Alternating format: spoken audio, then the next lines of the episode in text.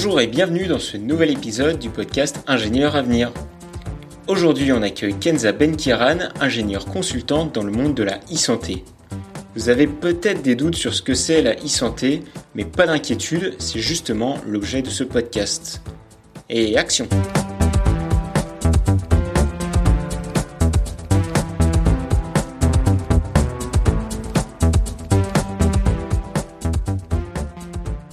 Salut Kenza et bienvenue dans ce podcast Ingénieur à venir. Donc tu as été diplômé de l'INSA Lyon en 2021 en sciences et génie des matériaux. Ta passion, c'est la santé et la bio-ingénierie.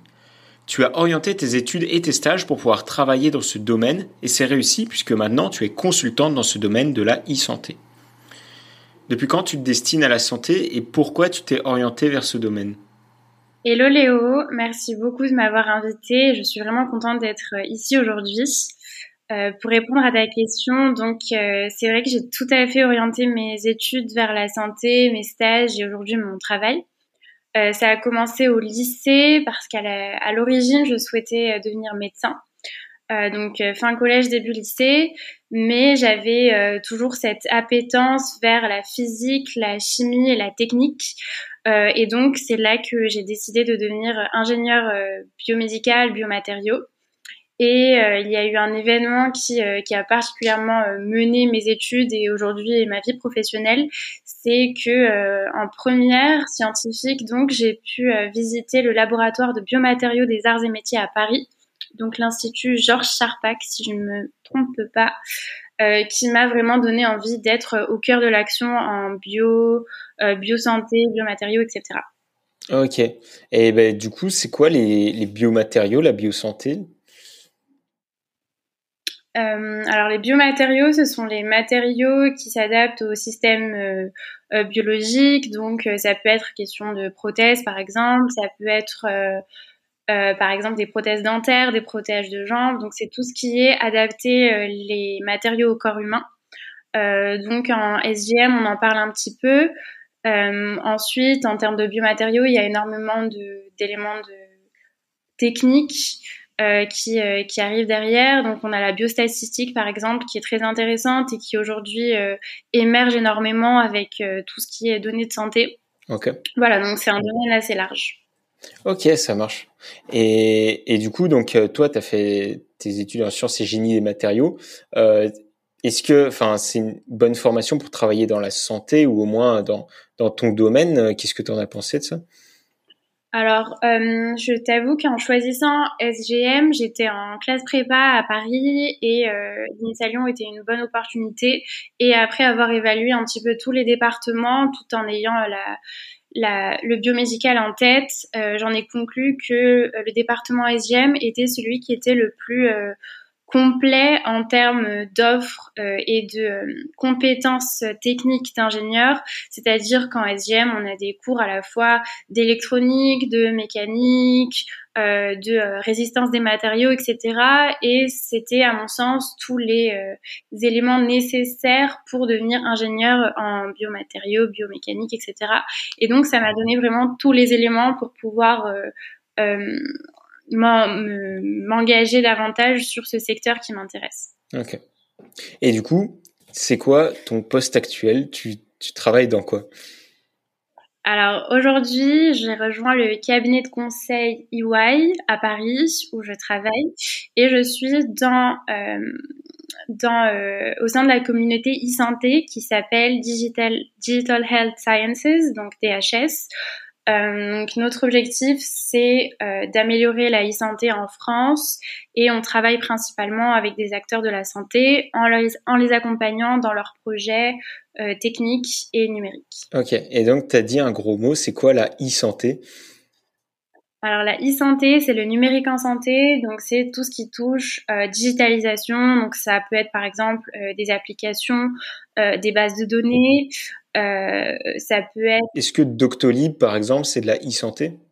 Tout à fait, tout à fait. Donc, euh, par exemple, les startups, c'est euh, des, c'est une industrie avec laquelle on travaille énormément, principalement via le projet LTech Watch qui observe énormément tout l'écosystème startup. Et Doctolib, c'est un exemple tout à fait pertinent. Il y a LifeN aussi, par exemple, dans les dans les grosses startups qui ont récemment monté énormément de de fonds. voilà, c'est exactement ça. Alors, j'ai trouvé une définition de la e-santé selon la Fondation de l'avenir. Je cite L'e-santé fait référence à l'application des technologies de l'information et de la communication, les TIC, à l'ensemble des activités en rapport avec la santé.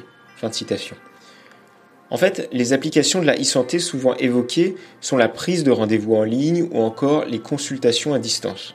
On peut également citer le partage des dossiers entre les professionnels de santé pour améliorer la fluidité des soins, ou encore l'exploitation du big data et de l'intelligence artificielle pour optimiser les traitements et même aider les professionnels au diagnostic et à la prise de décision.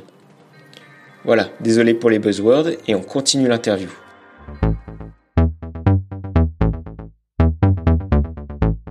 Ok. Et, toi, du coup, dans, ce monde de, enfin, du coup, de la e-santé, de développer la e-santé, concrètement, tu fais quoi? C'est quoi ton rôle là-dedans? Alors aujourd'hui, je travaille au sein de l'Agence du numérique en santé, l'ANS. Et aujourd'hui, je travaille avec euh, le pôle européen, Europe et international, où on développe euh, avec la Commission européenne des projets d'e-santé au niveau européen. Donc, si, je comprends bien, c'est un peu mutualiser euh, bah, des, des, efforts, des initiatives au niveau européen dans, dans ce secteur de la e-santé, les faire grandir, les faire évoluer pour que ça devienne important. C'est ça, exactement. Ok, ok. Et, et du coup, bah, concrètement, dans ta vie de tous les jours, quand tu te lèves le matin, qu'est-ce qui se passe? Qu'est-ce que qu'est-ce que tu fais euh, au, travail? Alors, euh, alors, euh, je suis plusieurs projets donc au sein de, du pôle européen international.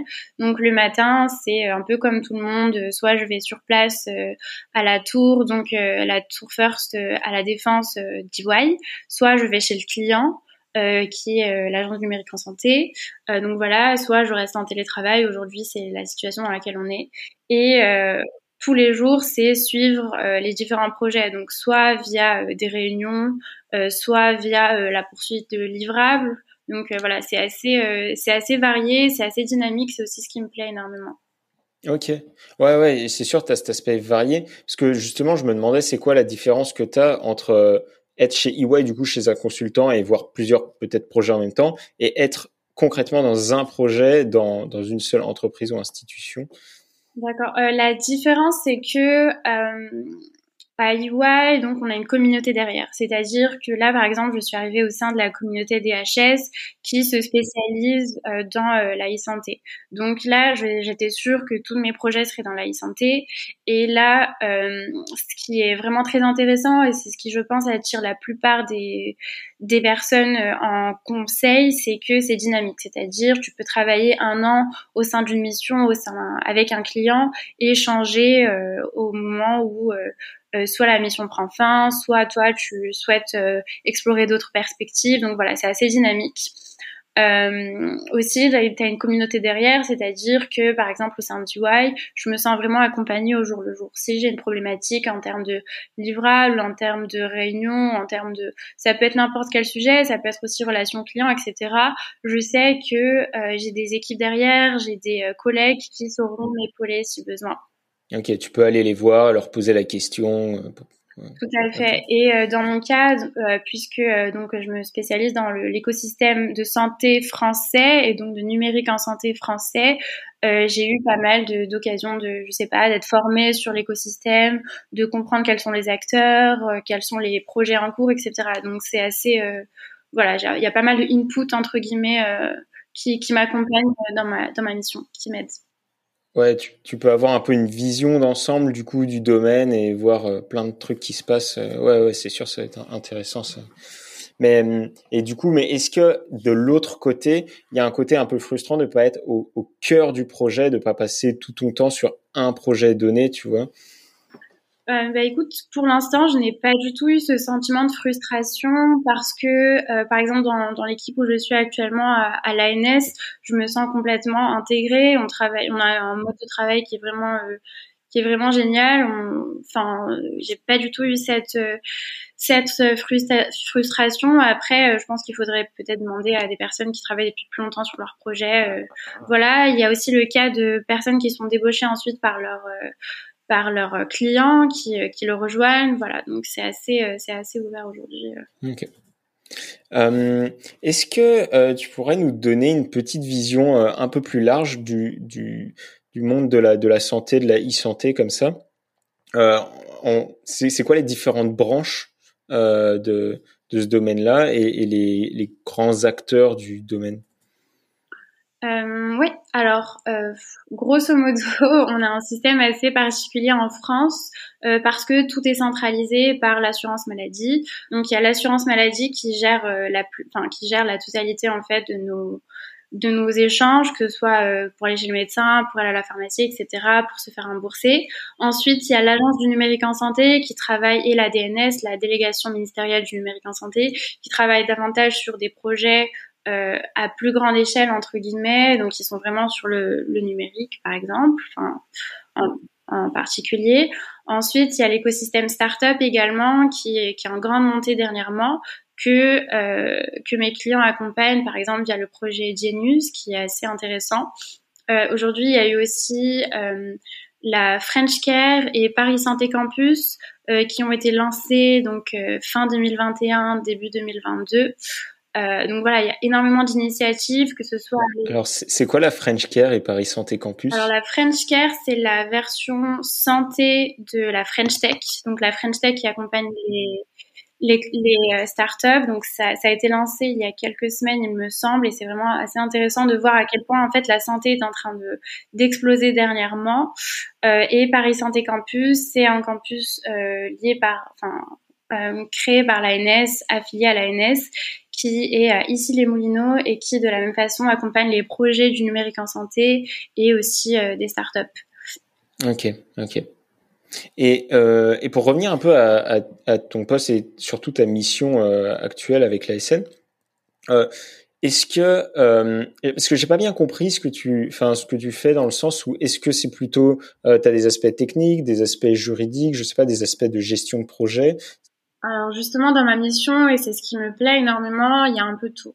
Il y a euh, un aspect euh, gestion de projet comme tu disais, il y a un aspect technique où là euh, ça arrive que je comprenne pas tout ce qu'on dise parce que je n'ai pas de formation technique IF ou TC, mais mais justement j'apprends et je pense que c'est ça la force du consultant, c'est que il faut être dynamique, il faut être flexible, et euh, c'est ce qui me plaît dans mon projet. Donc j'ai, euh, donc comme je disais, je, je, suis, je suis plusieurs projets dans ma mission, et il y en a certains qui sont effectivement très techniques, d'autres qui sont un peu plus mmh mmh gestion de projet. Ok, ok.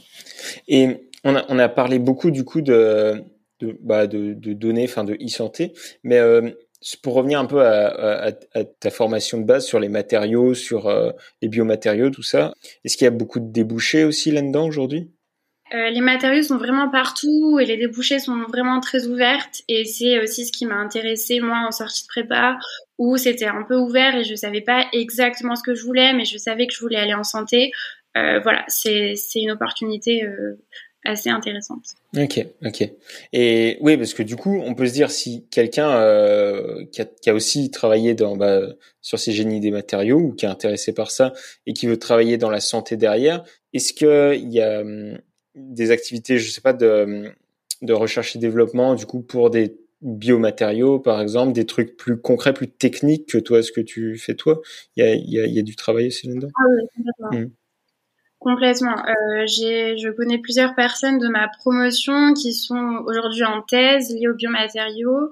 En SGM, on a souvent des offres de thèse qui nous sont envoyées par euh, par email et euh, les biomatériaux, ça retombe souvent. Donc c'est soit, euh, par exemple pour l'aviation, on a pas mal d'applications.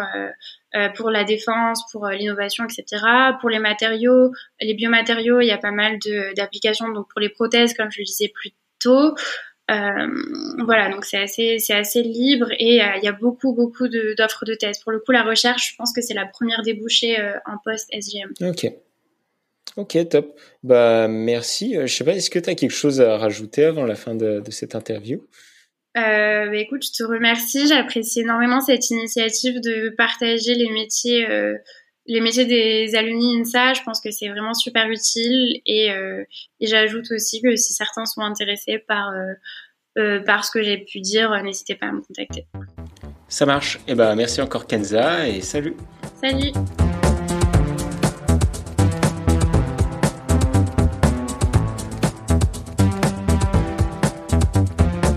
Et voilà, cet épisode est terminé. Merci à toi encore Kenza pour nous avoir partagé ton expérience.